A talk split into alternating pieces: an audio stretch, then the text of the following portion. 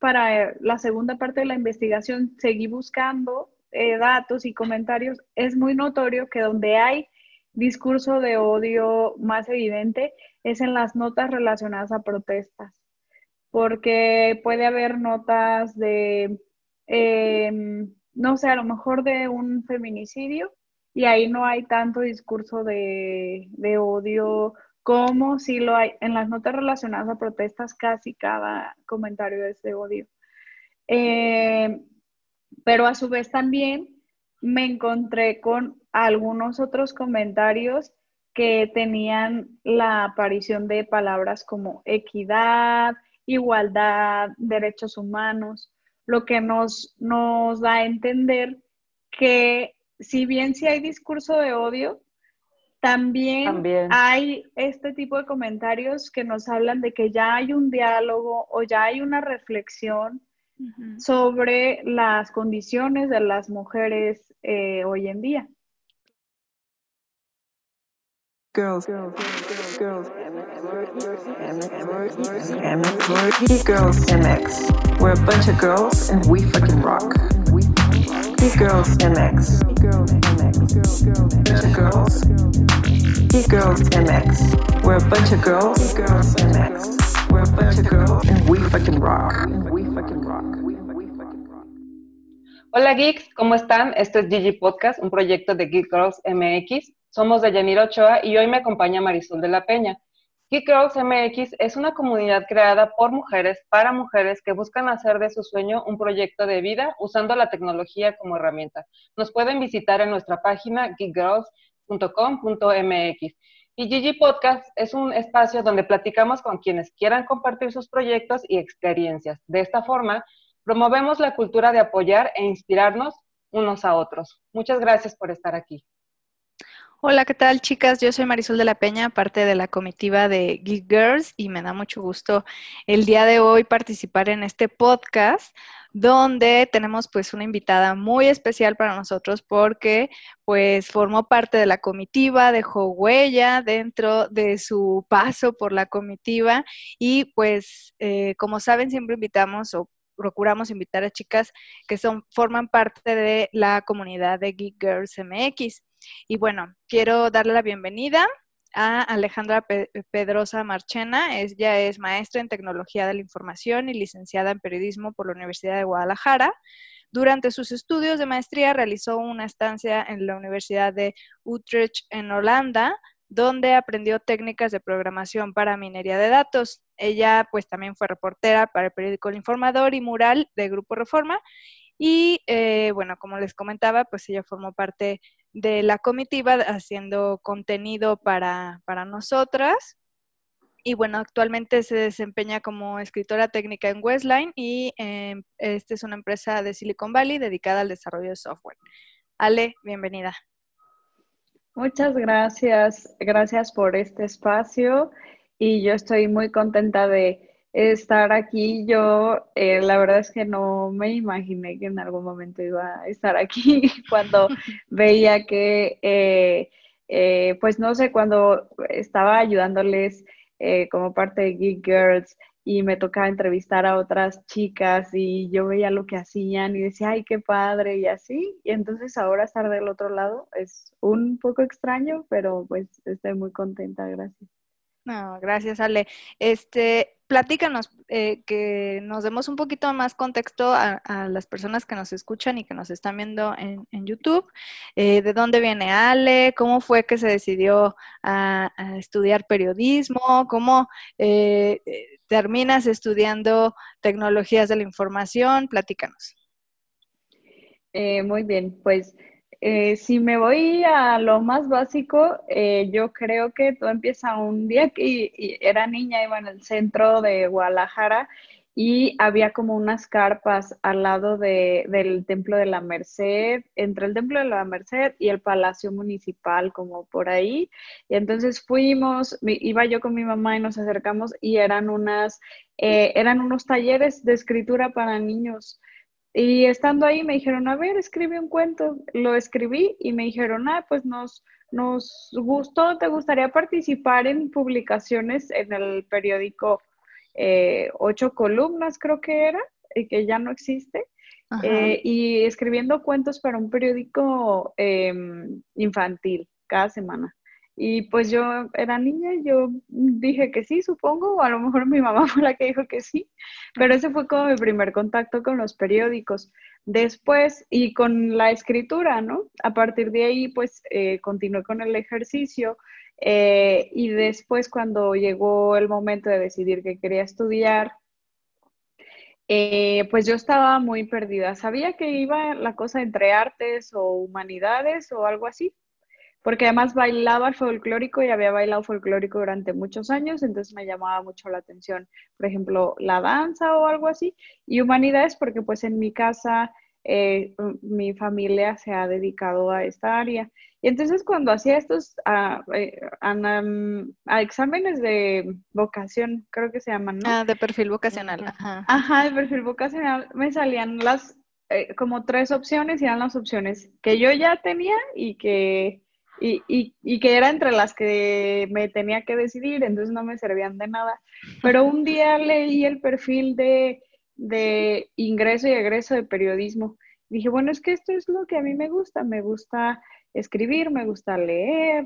Eh, yo no, no es que yo de toda mi vida había soñado con ser periodista, realmente más bien vi lo que se hacía y dije, creo que es esto.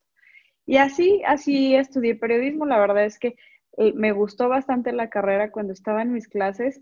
Me acordaba, eran muchas clases, eran cosas que habíamos visto eh, en la primaria en español, así por encimita.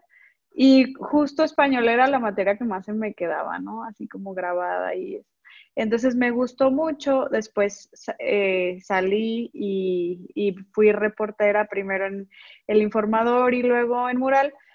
Y en, en, este proceso de ser reportera desde muy inicios, a mí me, me tocó colaborar en reportajes de investigación o en equipos de investigación. Entonces, digamos que eran eh, reportajes de, de, un poco más largo aliento o de meterte más en el tema, sacar más información. Y poco a poco me fui metiendo a temas de rendición de cuentas, a temas de datos, me metí a los datasets del gobierno, a los datasets del INEGI, a las nóminas del gobierno, a las cosas de dineros y empezaba a hacer cruces. Y una vez me, eh, bueno, me empezó a, suceder que no podía ya, todo esto lo hacía con Excel y Excel pues ya no me daban o se me tronaban cuando quería analizar nóminas de miles de registros o así.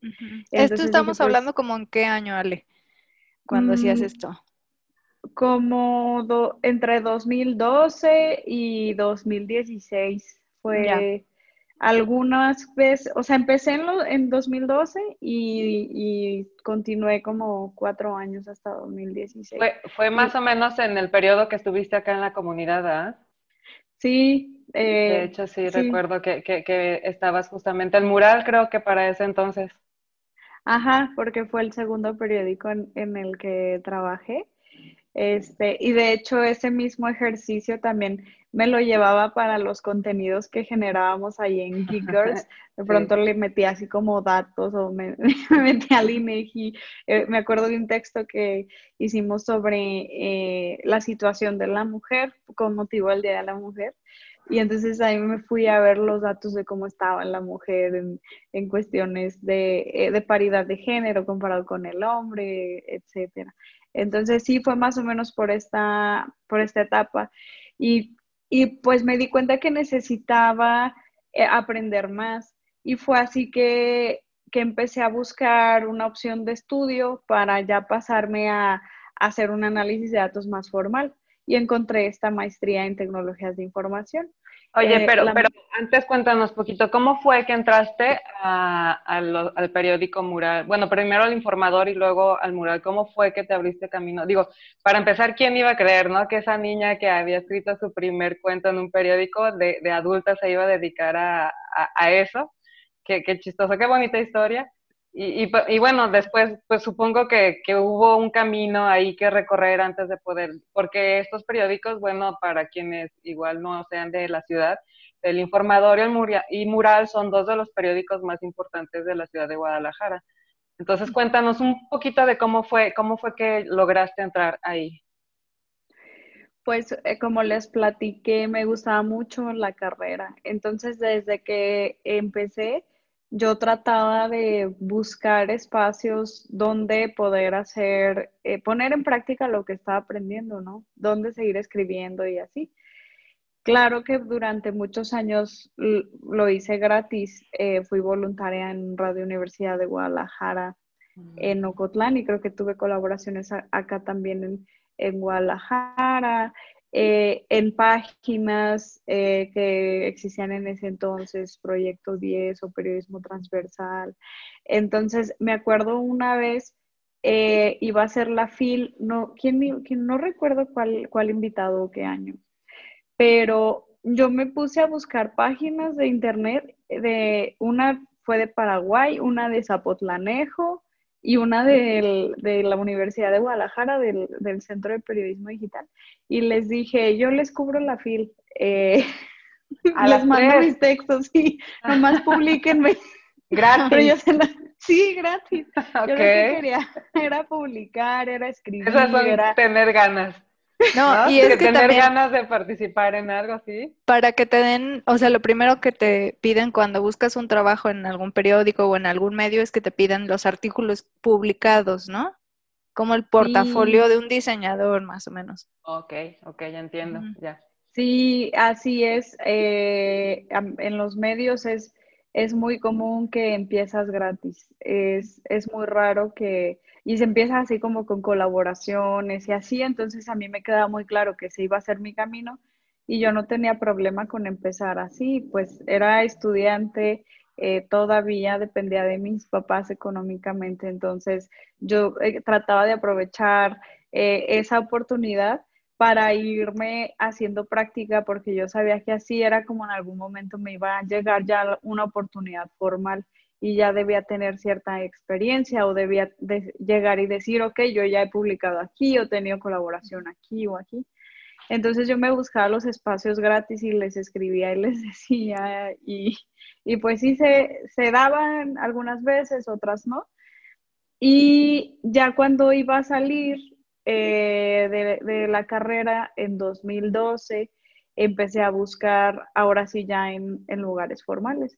Y yo recuerdo que eh, me dijeron que no en Milenio, en el informador y en Mural. Em, sí, para puestos eh, diferentes, eh, pero creo que en, en, Milenio era como para ser reportera de la zona Ciénega, en Ocotlán, que es donde estaba la carrera de periodismo que estudié. En el informador era para hacer edición web y en mural era para reportera de espectáculos. Entonces, eh, como que sí avanzaba en el proceso y llegaba a un punto en el que, en el que me decían que no. Para ese momento apenas tenías la licenciatura, aún no te habías ido a estudiar la maestría. Sí, no, apenas era la licenciatura, era recién egresada de la licenciatura, tenía unos 21 años. Ahorita ya tengo 30. Ay, eres una peque. no, pero está, estoy contenta. sí. Eh, entonces, este, ¿qué estamos? Ah, salí de la licenciatura y empecé a buscar oportunidades ya formales. Después de algunos años de regalar mi trabajo y andar aquí y ahí tratando de hacer lo que me gustaba, porque de verdad es que este, a mí me, me movía, ¿no? Me encantaba. Eh, era como una, era una diversión para mí eh, de aquí para allá. Sí, es que me mueve mucho la curiosidad y lo sigo haciendo ahora desde otras eh, mm, trincheras, ¿no? Ya metiéndole, por ejemplo, esto que hablamos de programación o ciencia de datos o... Tu alma de científica estaba ahí. Sí, como la investigación, ir, cuestionar, encontrar cosas, comparar, comprobar, comprobar supuestos, como todo esto me, gusta mucho. Entonces, este, mm, pues ya después abrieron un curso, un taller de redacción en, el informador y la idea era eh, reclutar personas. Entonces fue a partir del taller, eh, tomé ese taller y me quedé ya ahora sí como reportera. Después de que, de que me habían bateado tres, tres lugares diferentes, ahí me quedé y era como reportera de un grupo, de un equipo de, eh, digamos, temas especiales, reportajes especiales. Entonces, después también lo que ocurrió es que em, siendo reportera del informador, me llamaron de, del periódico Mural porque se habían quedado con mi referencia, como anduve ahí yo tratando de, que me dieran trabajo, ajá, entonces se habían quedado con mi referencia y pues bueno, eh, el mural eh, pues me combinó, ¿no? La, lo que me ofrecían y me cambié, en mural empecé como reportera de cultura, aunque siendo reportera de cultura, yo trataba de seguir metiendo estos temas, ¿no? Este, temas de pronto de presupuesto. Sí, claro que cubría la escena artística de, Guadalajara o de Jalisco, pero también me, gustaba continuar con, estos temas, eh, meter mis solicitudes de información vía transparencia y así. Y después me pasaron a, ser reportera de la sección local en, eh, en Mural y ahí fue donde cada vez más me fui dedicando a temas de datos. De hecho, en ese entonces mi editor se llama, se llama, o sea, todavía se llama, pero era mi editor en ese entonces, Denis Rodríguez, y él me daba oportunidad, como yo llegaba y le proponía, y me da oportunidad de sacarme de la agenda diaria de la de donde vamos y nos ponemos el micrófono para que nos digan declaraciones o así. Me da oportunidad para yo dedicarme a pues a los temas que, me gustaban relacionados a, dinero, a, eh, a información, a datos y todo esto lo hacía pues como les cuento con Excel. Entonces fue así que fue como mi, en esto dura, duré como unos cuatro años eh, en esta, digamos, carrera periodística de reportera tal cual. Y de ahí fue que dije, es que pues necesito ir más allá. Pero para esto, pues sí hubo otros detonadores, o sea, no fue que solo a mí se me ocurrió, necesito ir más allá. Uno de los detonadores fue que me tocaba cubrir eh, temas de educación y cubría muchos estudiantes que estaban haciendo cosas muy padres, o sea, estaban, eran como pequeños inventores, ¿no? Eh, y, se, y, se, involucraban en la ciencia, en la tecnología, y yo decía, ay, qué chido todo esto que están haciendo. ¿Dónde, ¿dónde cubrías esos espacios de, de... De, de, mural, de estudiantes y de ciencia y tecnología. Ah, pero, pero ¿a dónde ibas? ¿A qué instituciones ahí ibas? ¿O, a qué te refieres específicamente con que cubrías esos espacios? Ah, ok. Pues eh, iba a, mm, tal cual cubría estudiantes, e, instituciones educativas de todos los niveles. Y entonces iba, por ejemplo, a club, hay un club de ciencias en Jocotepec, en la, en la preparatoria regional de Jocotepec y mm, iba, iba a ver todo lo que estaban haciendo y, desde el Club de Ciencias se iban a, competir eh, a Turquía y a no sé dónde y luego no tenían dinero suficiente porque pues no hay mucho apoyo, se ponían a vender dulces, había un caso de un estudiante que tocaba en una banda sinaloense para tocar, para poder sacar dinero para ir a, a su competencia de ciencias. Eh, por ejemplo, me tocó, ¿recuerdan a Lady Matemáticas? Sí. Un poco antes de que se volviera el boom, eh, se llama Olga, yo me enteré que había quedado aceptada en el MIT em, en, licenciatura de matemáticas. Entonces fui y la busqué y me platicó toda su historia. Entonces yo la veía, ella tenía pues 18 años y ya se iba a ir al MIT. Entonces yo me quedaba de verdad como muy inspirada y muy removida por, todas estas historias. Pero a la vez, a la par, ya otro, otro de los detonantes de los que les platico fue, por ejemplo, formar parte de la comunidad de Geek Girls, porque cuando iba a los meetups, eh, que en ese entonces fui como a, tres en estos años que les estoy contando, pues escuchaba también las historias, escuchaba que estaban haciendo cosas las chicas, que hacían lo que, que no se quedaban donde estaban si no querían estar ahí. Y yo sí me cuestionaba y yo decía, es que yo necesito dar un paso, necesito algo más. O sea, aquí lo que estoy haciendo me encanta, pero estoy llegando a un límite y van a pasar 25 años, quizá y voy a seguir haciendo lo mismo. Eh, porque ya no hay más a dónde, o sea, em, y probablemente voy a tener el mismo puesto y, y quizá voy a ganar igual. Y, o sea, el, dinero era lo menos importante, pero era parte del crecimiento, ¿no? Era como... Tu crecimiento y, bueno, que aquí ya habías cubierto tu, tu cuota de, de, curiosidad y, y, de conocimientos, o sea, si ya tu, tu misma inquietud te, forzaba a moverte a otro lado. Te pregunto de estas instituciones porque mucha gente no sabe, de hecho creo que e, es muy poca la que sabe que existen estos pequeños centros en donde dan oportunidad a, estudiantes con, con, ciertas habilidades y, y son padrísimos. Yo, yo me enteré porque mi hermana, mi hermana fue parte de uno de esos eventos ahí en, en Jocotepec. De hecho, estuvo en un concurso de robótica, lo ganó y se fueron, bueno, ella y su equipo se fueron a Suiza, si no lo recuerdo, a seguir participando. Pero exactamente, o sea, vendiendo dulces y haciendo alcancía y haciendo kermeses y ya sabes todo eso porque porque apoyo de parte de nadie recibían, era ellos y sus, son, en general son ellos y sus ganas de, de seguir, ¿no? De, seguir aprendiendo y de, y de conocer, más allá de, de, tener nuevos conocimientos, pues irte a otro país y conocer otras oportunidades, etcétera.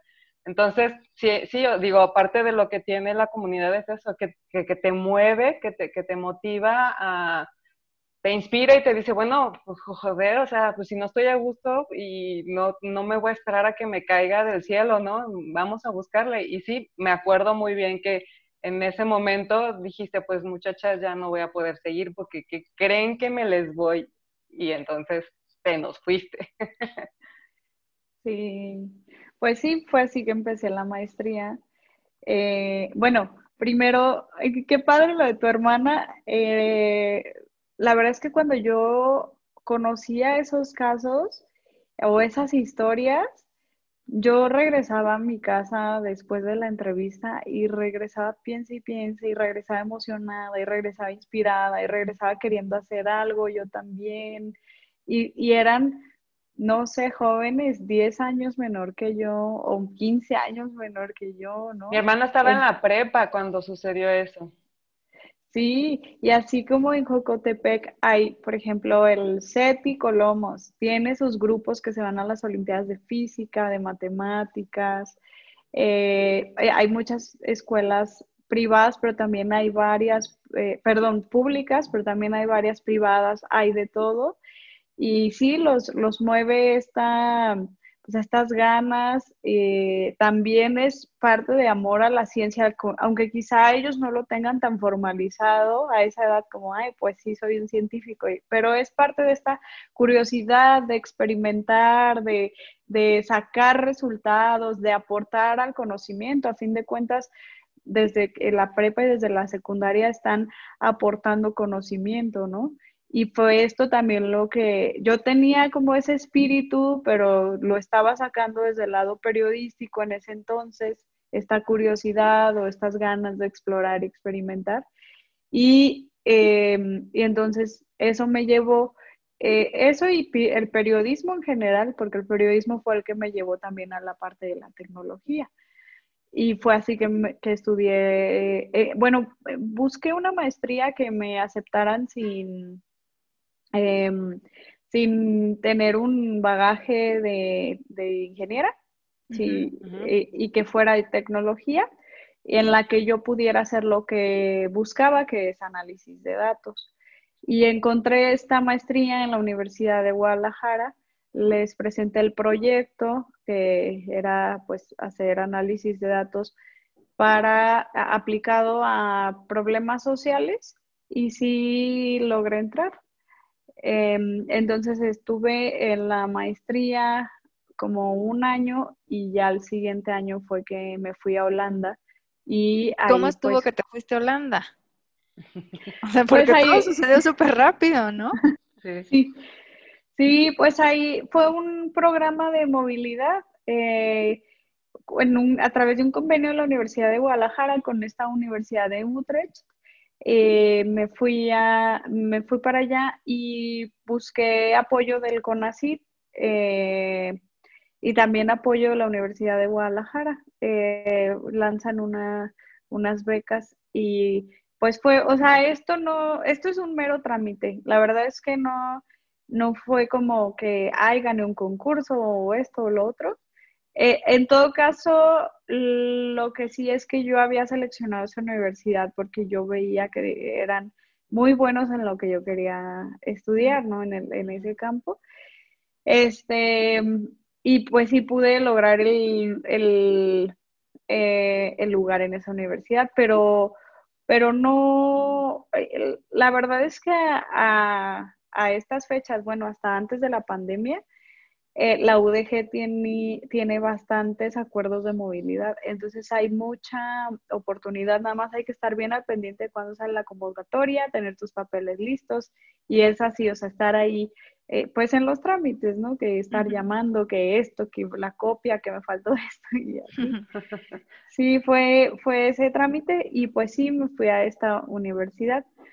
Eh, pero ahí la verdad es que o sea, ahora que lo veo en retrospectiva, digo, pues, pues sí logré bastantes cosas, pero estando ahí me costó mucho trabajo y, y, pues llegué a como a cierto estado de depresión que, nunca me había tocado vivir. ¿En serio? A ver, pero, ¿por qué? Cuéntanos. Cuéntanos completo el chisme. Este, bueno, es que primero yo llegué como con expectativas muy altas de, cosas que quería lograr allá. Y eso era eh, a su vez presión para mí misma, ¿no? Entonces poco a poco esas expectativas se fueron desvaneciendo, se fueron como rompiendo. Eh, primero porque el, pues el sistema educativo de verdad es muy rígido y comparado con México y en especial con la Universidad de Guadalajara, pues es, hay mucha diferencia. Entonces, yo siempre había sido muy buena estudiante y me encanta estudiar, pero yo estaba hecha a la Universidad de Guadalajara porque yo tenía casi 15 años estudiando en ese sistema, ¿no? Y en ese sistema eh, mucho es lo, hasta donde tú quieras llegar realmente se te va a exigir poco y vas a pasar muy fácil. Entonces en Holanda me sucedió que empecé a, reprobar las materias. Em, cuando yo estaba acostumbrada pues como a muy buenas calificaciones, pero además tenía el, las becas, o sea, tenía mucha presión de las becas porque tienes que mantener cierto promedio, no puedes reprobar si no tienes que pagar, entonces eso me presionaba mucho. Y eh, con mala información me metí a materias para las que no estaba preparada. Yo venía de, clases en las que se me enseñaba lo básico de programación, pues yo era periodista.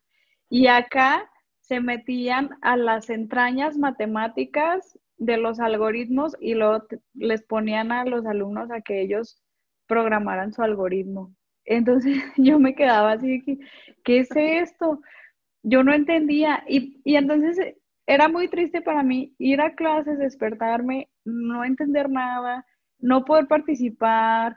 Además me sentía como exhibida porque a mi alrededor se daban cuenta pues que, que yo nomás no daba una, ¿no? O sea, de pronto de cuando tienes cierta facilidad y que tú crees que es una facilidad para ti, vas a un lado, es como un piso, ¿no? Del que tú estás bien parada. Y vas a un lado y te, se te rompe el piso. Es como, ¿qué onda? ¿Qué está pasando? Y, te, y eso, pues, te, lleva a cuestionarte sobre ti, sobre tu capacidad, sobre tu identidad, porque tú tienes formada una identidad de quién eres, de qué haces bien, de qué no haces bien, ¿no? Entonces, y eso júntalo con que eh, estando allá me tocó como dos meses vivir sola y me tocó el invierno. De verdad, yo no entendía cuando decían la gente, ay, el invierno en Europa o el o no sale el sol y yo decía, ay, ¿qué tiene? Porque yo iba como, sí, sí, en... Con toda la actitud, sí. Sí, iba, este, y, y entonces, pues todo eso se fue juntando a su vez, como tenía que estudiar bastante para poder sacar eh, al menos los ejercicios o los exámenes o lo que sea, o sea, de verdad estudiaba de sol a sol, pues tenía muy poca interacción humana. Y, y, a mí me pasó lo que nos, nos pasó al inicio del encierro, que es como, ¿qué está pasando? Estoy aquí, no hablo con la gente, no salgo. A mí me pasó allá, sola, lejos, sin mi idioma, sin el sol, o entonces todo eso me llevó a, a, como era como una bola de nieve que se iba haciendo más grande, más grande. Todo empezó con, no, pues no entiendo mis clases, pero eso después ya transgredió al plano personal, al no puedo dormir, eh, estoy... empezó a afectar físicamente ya. Sí, exacto. Empezaste a somatizar. Exacto. Y, pero este, y aunque sí me sentía muy mal como, como personalmente, eh, y además pues me sentía muy desilusionada, me sentía que no estaba, pues que no la estaba armando, ¿no? Casi, casi, eh, pues me, eh, yo ya me hacía regresando con las materias reprobadas. en ese entonces yo tenía un carro y que había dejado aquí, pensé que iba a tener que vender el carro para pagar, o sea, ya yo ya me sentía un trapo en el suelo, este, pero a su vez no pensé en, en dejarlo, ¿no? Yo decía, pues hasta donde llegue y hasta donde llegue y hasta donde llegue.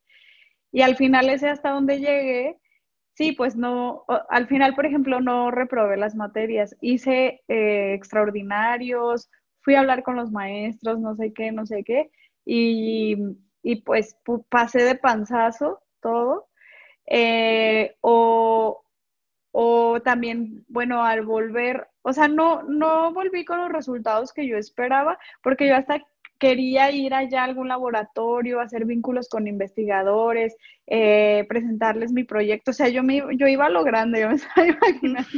Tú, te habías planteado expectativas eh, gigantes, que bueno, no tiene nada de malo, pero bueno, esta historia es es fuerte, sí, sí que presión, ¿no? entiendo que, te haya dado depresión, pero e, es, es real, o sea, lamentablemente, lamentablemente nuestro nivel educativo pues sí está en un nivel pues no precisamente muy elevado, ¿no? Entonces te das cuenta cuando, cuando, cuando te sales a otro lado pero bueno, al final esto es como crecer, ¿no? Ya ves que crecer duele y creo, que fue, esta es una manera muy práctica, muy literal de representarlo en, en, la vida.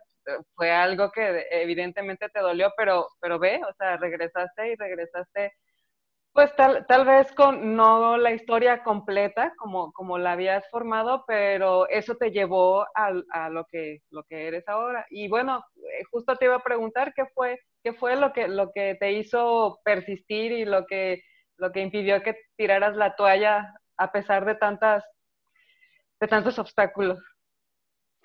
Pues eh, yo creo que eh, es parte de esta misma eh, curiosidad de la que hemos hablado, o sea, como estando ahí, aunque estaba pasando por todo eso, seguía aprendiendo cosas nuevas, no al ritmo de mis compañeros o no como requería el programa que estuviera aprendiendo y que diera resultados, pero seguía aprendiendo cosas. Sabía que justo eso y lo que me estaba costando tanto trabajo era lo que yo necesitaba para mi tesis, que es actualmente lo que, el proyecto que sigo y lo que sigo haciendo. O sea, yo dentro de mí tenía como el, la sensación de que eso al final iba a ser muy importante. O sea, si yo continuaba, iba a ser la base para algo grande, ¿no?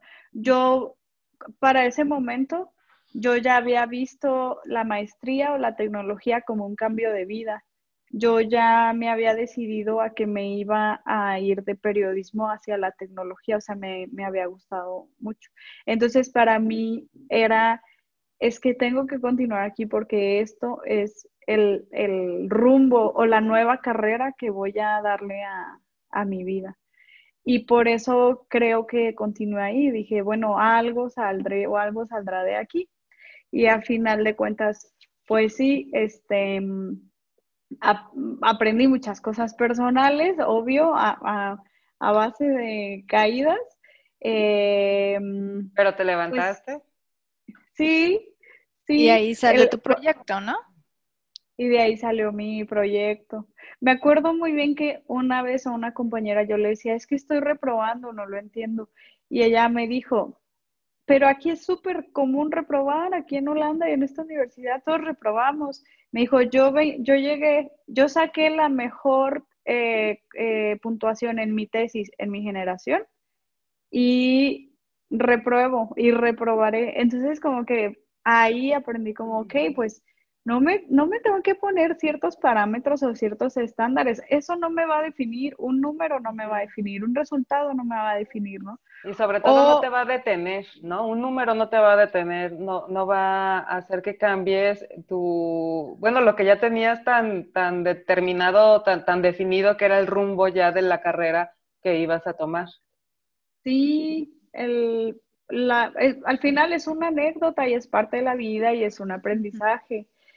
Y, entonces eso como por el lado personal aprendí a lidiar más conmigo, a, no sé, a juzgarme menos, de pronto nos exigimos o nos presionamos de más, o somos prisioneros de nuestros propios pensamientos, ¿no? Y estamos ahí.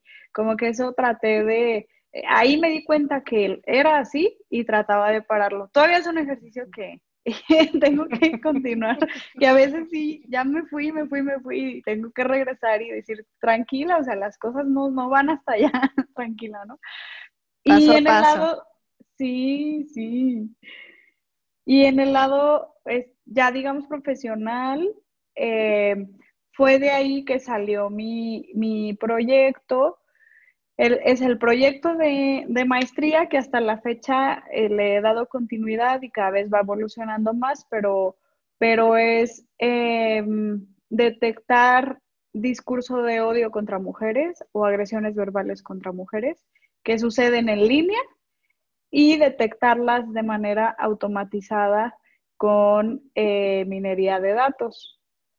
Sí, eh, platícanos más o menos cómo, ¿Qué es la minería de datos? ¿Cómo es que funciona? ¿Y cómo es que decidiste elegir este tema? Porque, bueno, tu camino era en temas sociales, nos hablabas hace rato. ¿Cómo es que te decidiste por tomar el tema de género? Ok, bueno, si quieren primero lo del tema, pues eh, como dices, desde mi carrera periodística siempre estuve como muy cercana a temas relacionados con derechos humanos, em, grupos de población, grupos vulnerables o eh, cosas así. Eh, eh, entonces, pues la cuestión de género fue algo que siempre me llamó la atención. Y sobre todo me removía, por un lado, porque también como reportera me tocaba cubrir casos que tenían relación con con inequidad de género o con violencia de género. Eh, me tocaba cubrir historias de feminicidios, por ejemplo, historias que son una, son una persona, tienen un nombre, tienen una vida, tienen una familia, ¿no? Eh, entonces, pues como todo eso, de hecho me acuerdo que una vez me tocó una en, en Tlajomulco, y la familia me, contó y me dijo, mira, pues aquí sucedió el asesinato, aquí esto, aquí lo otro. Y eran los papás de, la chava. Me parece que se llama Yesenia. Y ellos sabían porque los cinco hijos de la chava fueron eh, los testigos, niños. Entonces, yo recuerdo que, sabes, yo regresé y me costó mucho trabajo escribir esa nota porque yo decía, es que yo quiero que este texto sí cumpla su labor de información y, ahí recuerdo que queríamos pedirle al DIF que no se llevara a los niños porque se los querían quitar a sus abuelos. Entonces, sí que cumpla esa labor, pero también eh, que sea una nota que describa los hechos, pero que no le falte al respeto a esos niños, que si ellos lo leen 10 años después, no, no digan que cómo sucedió esto y no les aterreno, no les falte al respeto. Entonces esas cosas como que me sensibilizaron y después ya en la maestría como que mm, viví un poco más mm, esta parte de, de género, pero más en el sentido de las oportunidades, de que a veces pues se me juzgaba o se me cerraban puertas y cuando yo, me ponía a pensar era como que, o sea, no lo hice bien, no fui incapaz o qué pasó, era realmente porque, porque soy mujer y no se me tenía la misma confianza em, que a un hombre, por ejemplo, ¿no? O sea, no se creía que yo iba a poder hacer lo que yo iba a ser capaz. Entonces, eh, recuerdo una vez eh, iba, pues era en Holanda, iba en la bicicleta y yo sabía que quería hacer análisis de datos, algo de social, pero no sabía para qué. Y cuando saliendo de una clase nos dijeron que se podía hacer análisis de texto y que podíamos hacer detecciones de formas de, lenguaje, se me ocurrió, dije, a ver, pues hay agresiones, hay lenguaje sexista, hay discurso de odio, quizá puedo enfocar este análisis de texto automatizado a la cuestión de género. Y, volví bien emocionada y le mandé un mensaje de voz a mi director de tesis, el, doctor Antonio Ponce Rojo, que me ayudó bastante en ese camino. Eh, y le dije, ay, vi que se puede hacer esto, no sé qué, como validando la idea. Y él me dijo, sí, sí se puede. Entonces dije, ah, pues ya, eh, ya aquí, de, eh, aquí estoy, ¿no? Esto va a ser. Entonces también por eso como que seguía y ponía más atención en las clases acá porque yo decía, ya traías tu pasión ahí. Sí, dije, no sé qué está pasando ni entiendo qué están poniendo en el pizarrón, pero yo voy a tomar fotos porque esto va a ser mi proyecto de tesis.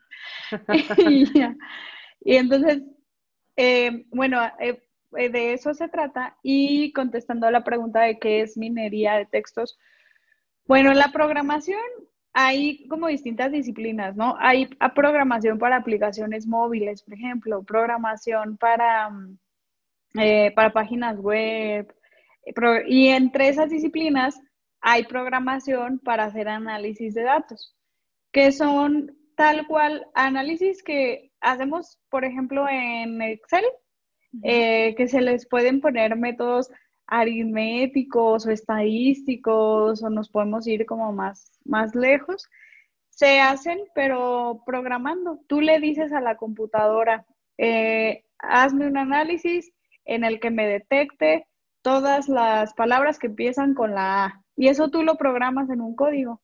Entonces la computadora analiza todos los datos y te va a arrojar lo que tiene la A. Eso es, digamos, la minería de datos es como tal cual el, en el, el, el término de minar, vas con tus herramientas y empiezas a rascar y rascar para sacar eh, algo de valor. que estás, Exactamente, un diamante o algo. En minería de datos es similar, tienes un bonche de datos que, ah, pues ahorita generamos datos todo el tiempo. Ahorita nosotros en esta conversación estamos generando datos. estamos conectadas, de cuándo a cuándo nos conectamos, desde dónde nos conectamos, todo es datos, ¿no? Este, entonces, tienes un bonche de datos, le metes el programita que hiciste, que es tu algoritmo, y sacas, generalmente en la minería de datos se sacan patrones, se sacan, eh, pues sí, como patrones para ver qué cosas ocurren o así. Entonces, la minería de datos puede ser, como les digo, con, métodos estadísticos, por ejemplo, sacar promedios, sacar distribuciones, eh, cosas así. Eh, pero ha evolucionado rumbo a la inteligencia artificial, donde ya ocurren técnicas más, eh, más avanzadas. Entonces ya no sacan predicciones, por ejemplo ya nos puede decir, ya no es nada más que me detecte dónde están las palabras con A, sino que si yo le doy muchos, este, eh, le doy información, me va a decir, esta palabra va a empezar con A y esta va a empezar con A, o sea, te da la predicción. Eh, y eso, y ahí ya nos metemos más en, términos, pues, y de inteligencia artificial o aprendizaje automático, donde eh, tú le mostraste a la computadora, ¿no? Pues la A tiene esta forma, por ejemplo, y la computadora aprende y, lo estudia, lo estudia, lo aprende. Después, cuando le das algo que tenga algo así, te va a decir eso es una A, y eso ya es como, ya, ya más evolucionado. Y entonces, bueno, ah, no, Digo, digo, entonces, es que está súper interesante eh, todo lo que nos estás platicando, de verdad, me surgen mil dudas, obviamente. Pero a ver, entonces, para entender, ustedes utilizaron este tipo de tecnología para desarrollar un algoritmo que ahora funciona por medio de una aplicación y detecta violencia verbal, pero en redes sociales. ¿Es correcto? ¿Voy, bien? Sí, sí. Eh, bueno, ese mi, mi proyecto de maestría eh, fue usar minería de datos para detectar violencia verbal. Y yo me fui a datos en Facebook. Eh, entonces, a partir de ahí saqué los datos y vi cómo ocurrían la violencia contra las mujeres, por ejemplo, y eh, hice un, un diccionario de cómo de, con, palabras que son referentes a la violencia contra las mujeres. Entonces, si tú le metes después datos, eh, tu, algoritmo va a comparar el diccionario y va a decir, ah, esta palabra sí es violencia contra la mujer, esta no, esta sí, esta no. Eso es lo que yo hice. Pero después continué el proyecto y, y digamos que en ese proyecto, a ese nivel, era solo código. Entonces, para poder usarlo, había que usar el código y programar sobre ese código para, para usar el diccionario, ¿no? No, no eran como para usuario final, no, no llegaba a eso. Entonces, continué el proyecto y, y, me uní con una, dos compañeros de, de Wiseline, la empresa en la que trabajo. Una es científica de datos y además es postdoctora en matemáticas y me da mucho mucho orgullo haber trabajado con ella. Y otro también es un ingeniero de software muy, muy bueno y, muy proactivo también. Eh, y Liliana Vadillo e Iván Galaviz. Y empezamos, vimos que había una convocatoria de una comunidad de, en Guadalajara que se llama Data Lab, así como Geek Girls, eh, esta comunidad de datos. Eh, y era un, se llama Social Data Challenge y, pues era hacer un proyecto de ciencia de datos con impacto social. Entonces, em, yo les dije si querían participar y que le diéramos seguimiento a este proyecto y usar este proyecto para el Social Data Challenge. Que además llegaste a la final. Sí, quedamos en tercer lugar. Este, sí, eso también estuvo, estuvo padre. Durante varios meses le dimos seguimiento al, al trabajo que yo ya había hecho y entonces ahora lo que hicimos fue primero mejorar el algoritmo, porque como les digo, lo, lo, que yo había hecho inicialmente era un diccionario para que comparara. Entonces acá ya hicimos eh, el algoritmo más complejo con, eh, con, por ejemplo, frases más complejas, empezamos, a experimentar no con palabras sueltas, sino ya con frases, le metimos más datos, eh, encontramos unos investigadores que tenían un dataset de, violencia verbal y discurso de odio en español mexicano. Les pedimos el dataset y nos lo presaron, entonces usamos esos datos y al final eh, hicimos también una aplicación web es una página en donde tiene una cajita de texto y quien quiere mete eh, texto y te arroja qué tanto es discurso de odio, qué tanto es discurso contra, contra la quiere cualquier, cualquier persona, o sea, yo puedo. Sí, sí. Desde de libre acceso. Sí. Ah, ok, pues, pues pasa em, la, la, la liga para... Sí, la voy a... Es, es una, como la tenemos en un, hosteada en un lugar gratis. Ah, ya. Es una ah, liga así como un poco rara. Un poco compleja. Ah, no la dejas y la ponemos aquí en la descripción de este capítulo para que la gente tenga acceso a ella. Sí, Es una versión beta. Todavía el diseño de, eh, usuario, o sea, el, pues el diseño gráfico de la página todavía no, no, está avanzado y todo eso, pero es, es, el prototipo, es más bien un prototipo que hicimos.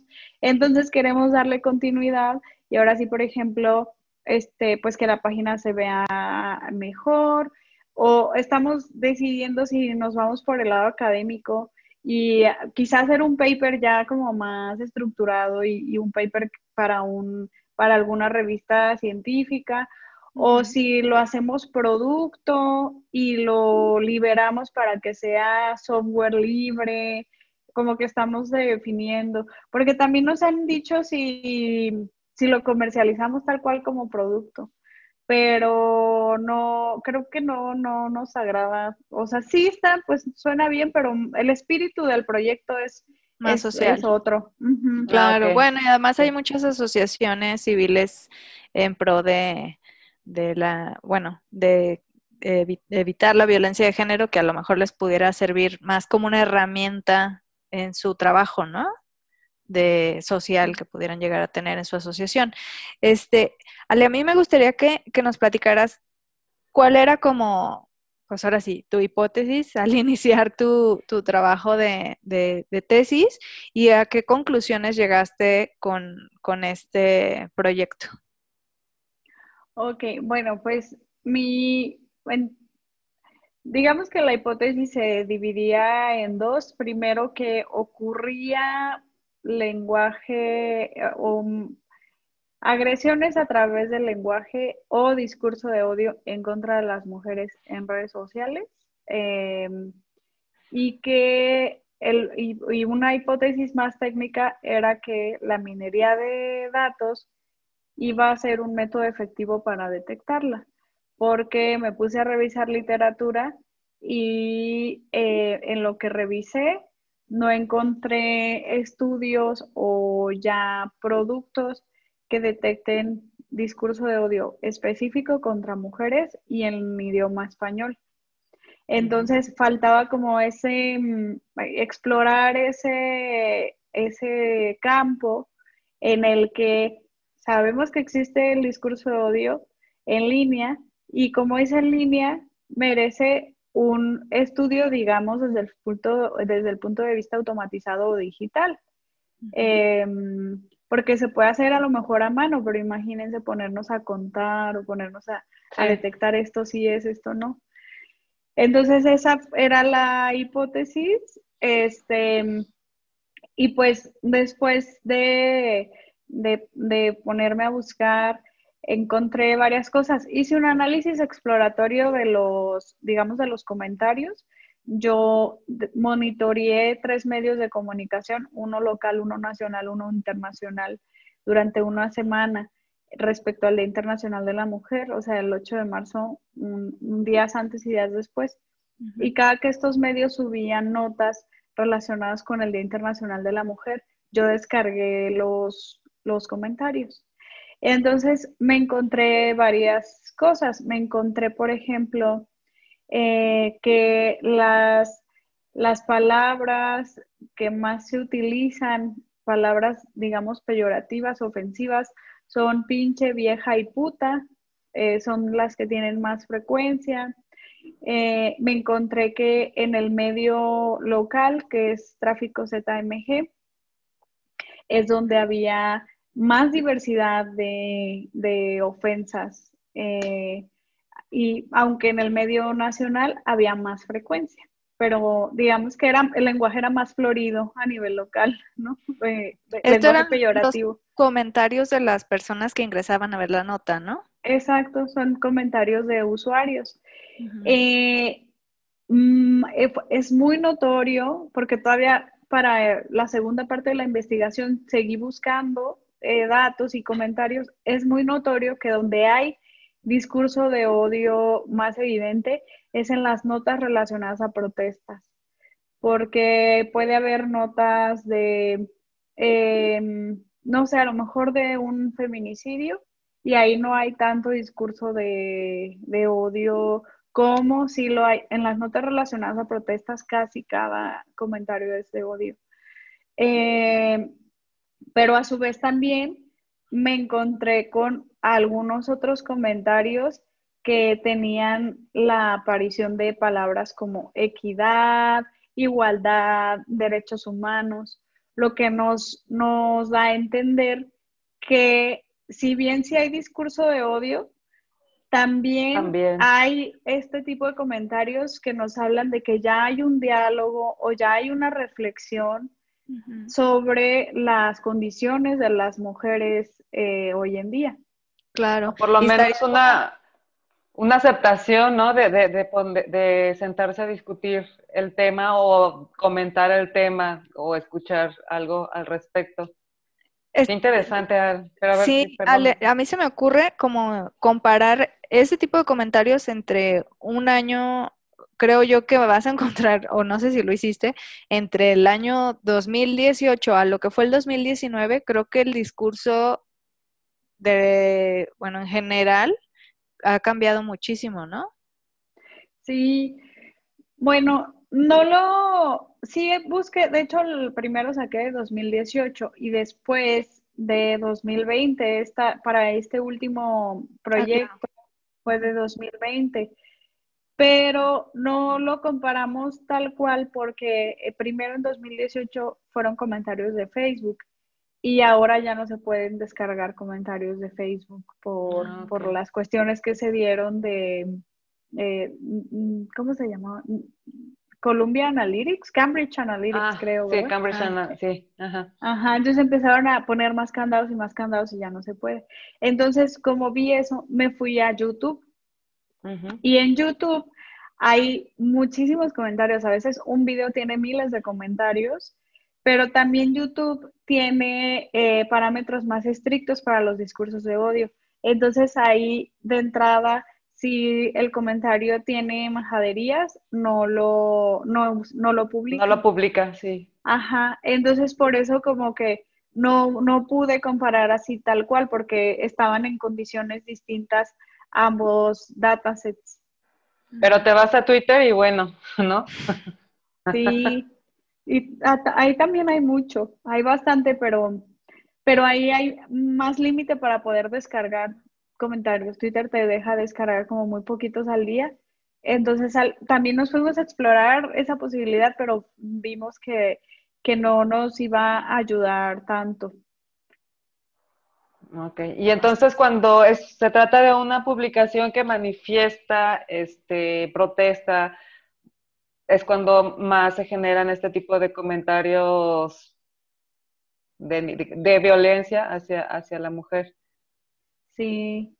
No, ya me eh, imagino cómo estuvo entonces este el día, el día de la marcha, ¿no? sí, sí. Los, las publicaciones respecto a la marcha, eh, este, pues sí, o sea, desde eh, feminazis, eh, majaderías terribles, incomprensión a ese tipo de manifestación, ¿no? Como como no entiendo por qué lo hacen, eh, o, claro, también desacuerdo con manifestaciones más radicales o cosas así, pero, pero en general eso, eso fue muy curioso.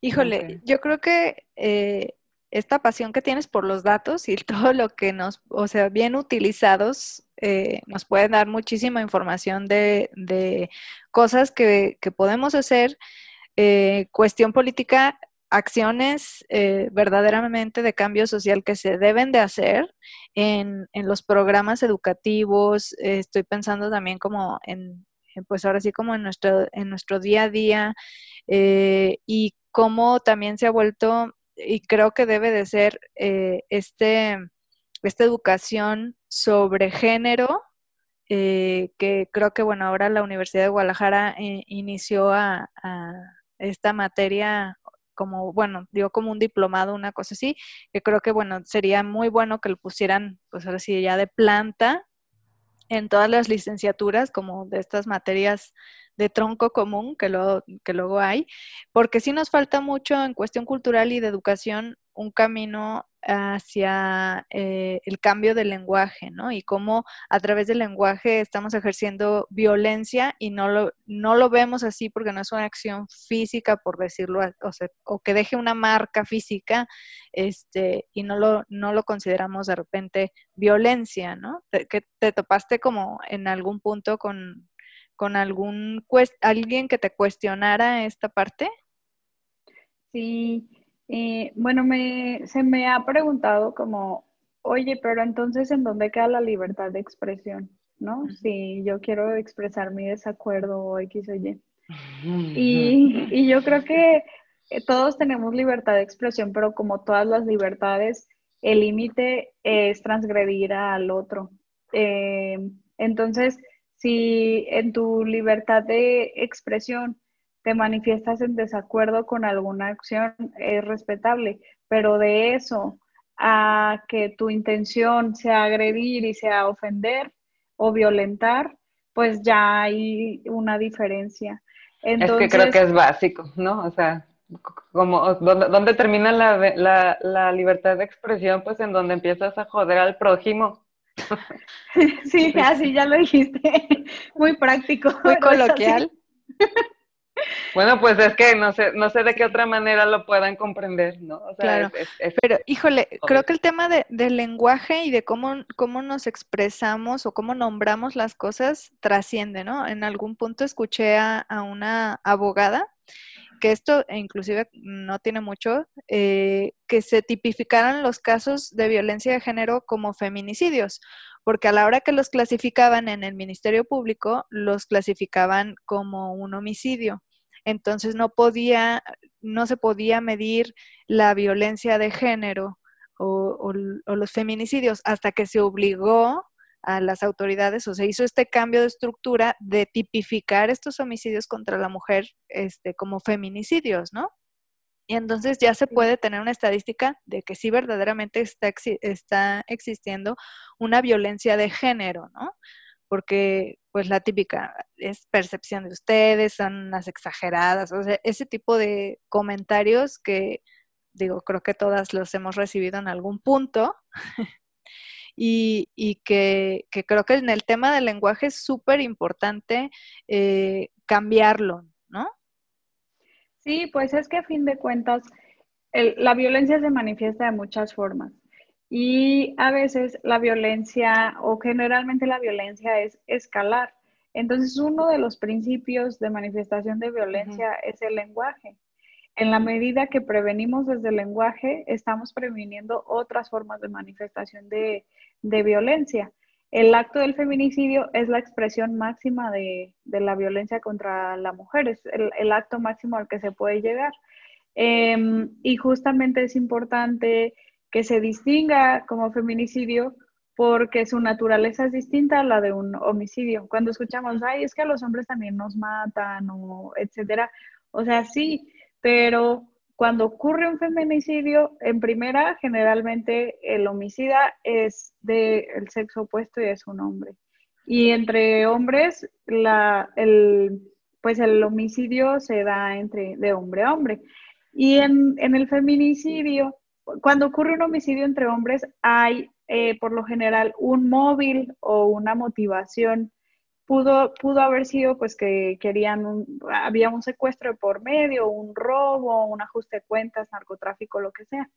Y en un feminicidio, tipificado como feminicidio, no hay eh, pues esa, ese móvil o esa motivación. No hay otra cosa más de que el hecho de que eres mujer, ¿no? Exactamente. Y, y entonces, ¿qué hay detrás de eso? Es como, te veo como mujer y te veo como un ser mucho más inferior o un ser eh, con mucho menos valor al grado de que me siento con, la autoridad moral de terminar con tu vida, ajá, o con el poder de terminar con tu vida. O sea, eh, te veo tan abajo y, y, te tengo en tan poca estima y poco valor que simplemente porque eres mujer y porque puedo, terminó con tu vida. Y esa es la, lo que hay generalmente detrás de un feminicidio, que además quien comete el feminicidio es el, eh, generalmente hay relación de, por medio eh, y pues bueno, ah, va, va antes o después hubo violencia, otras formas de violencia, entre ellas violencia verbal.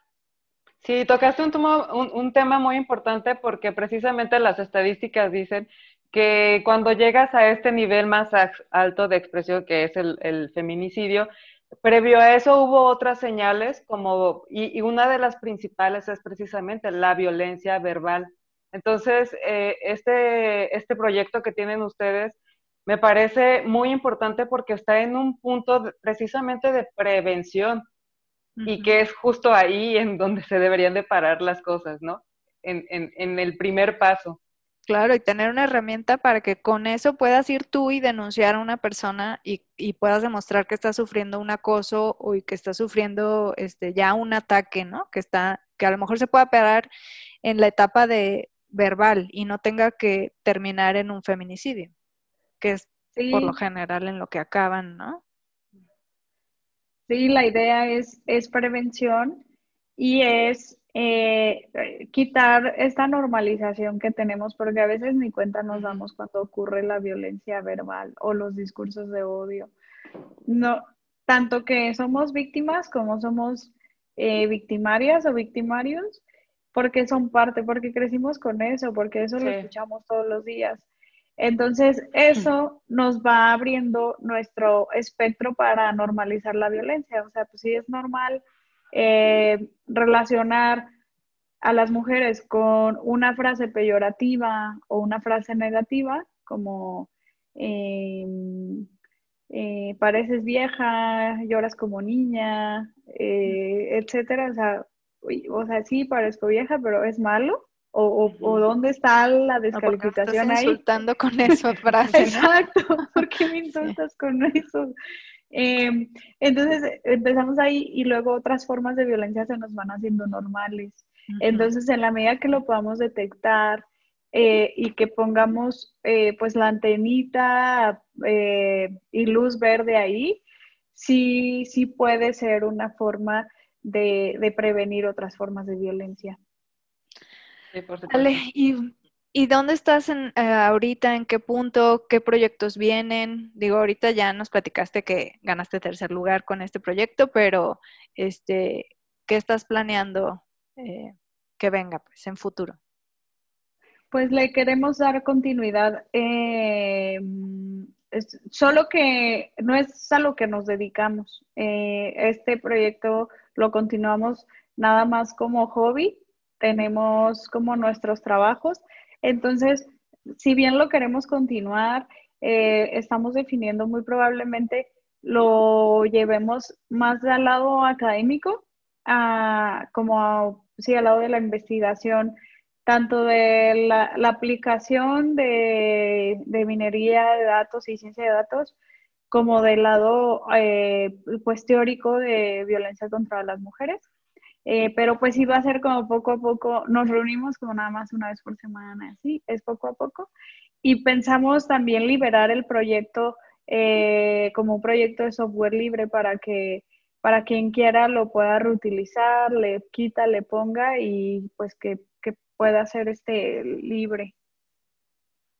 Padrísimo, Alex. Híjole, pues no lo van a creer, pero ya llevamos una hora aquí platicando. Es que el tema está, está increíble, e, está súper interesante tu, tu, proyecto. Este, yo sí te quiero agradecer por haber aceptado la invitación y por haber compartido con nosotros todo, toda tu historia, que de hecho es muy inspiradora, eh, todo, todo, todo el camino que has tenido que recorrer para, para, llegar a este punto. Y luego tu dedicación y tu pasión y tus ganas de, de aportar tus conocimientos a, de alguna manera, llevar algo a la acción que pueda prevenir, pues bueno, este, este tema del que todo, de lo del que hemos estado viniendo hablando ya desde hace tiempo y del que todas de alguna manera somos, ah, en, algún, en algún punto hemos sido víctimas, tal vez en algún punto también fuimos victimarias, pero ahora tratamos de hacer conciencia precisamente con este tipo de, de, de acciones eh, con este tipo de programas como el podcast y con todas las actividades que desarrollamos en la, comunidad, es precisamente eso, eh, eh, hacer conciencia de que no es normal, no es normal que nos traten mal solo por ser mujeres. No es normal que te, que te lastimen de cualquier manera. No es normal que te lastimen de cualquier manera y menos que sea solo porque, porque eres mujer, ¿no? Entonces, bueno, muchas gracias, Ale, por tu, por tu aportación, por tu plática, por todo lo que, lo que has compartido con nosotros. Gracias Marisol por acompañarme en este podcast. Este, eh, estuvo, estuvo padrísimo, súper interesante. Igual después nos volvemos a juntar para, para platicar. Y bueno, pues nada más nos resta, Ale, que nos hagas el favor de pasarnos tus redes sociales o en dónde puede alguien contactarse contigo dónde puede alguien platicar contigo si es que puede, ¿verdad? Eh, quiero pensar que sí, porque ya te estoy pidiendo las redes sociales, pero bueno, si las quieres compartir, pues por favor, adelante. Claro que sí, donde estoy más activamente es en Twitter, estoy como arroba rojajaja, tres jajas, y, en LinkedIn eh, con mi nombre Alejandra Pedrosa Marchena. Muy bien, muchas gracias. Marisol, no sé si quieras agregar algo más. No, pues este, la verdad súper interesante, Roja. Eh, nosotros te hemos seguido ahora sí que desde que iniciaste este, este trayecto y, verdaderamente eres parte de las chicas que inspiran, que forman parte de la comunidad de Geek Girls y que, y que pues eres un ejemplo y que con tu experiencia, eh, pues ahora sí que no hay pretextos para no retarse. Exactamente. Qué bonitas palabras, no sé, me, estoy chiveando. pero, muchas gracias, gracias a ustedes. Primero por este espacio, pero gracias por el esfuerzo y la labor que hacen desde Geek Girls. La verdad es que de verdad que sí son eh, motivadoras, inspiradoras y sí, sí logran el objetivo. yo puedo decir que soy un testimonio de, de ello. Eh, sí, entonces, ah, gracias por todo. Al pues contrario, muchas gracias. Un honor formar parte de este Sisterhood. Así es, sí. chicas.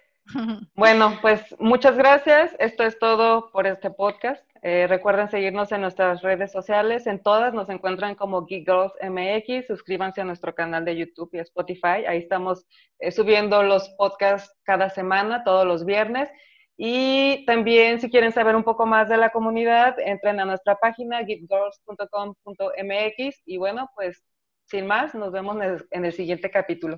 Muchas gracias chicas, bye bye. Bye, gracias. girls, bunch of girls, bunch of girls, girls, girls, girls, girls, MX. Girls, girls, girls,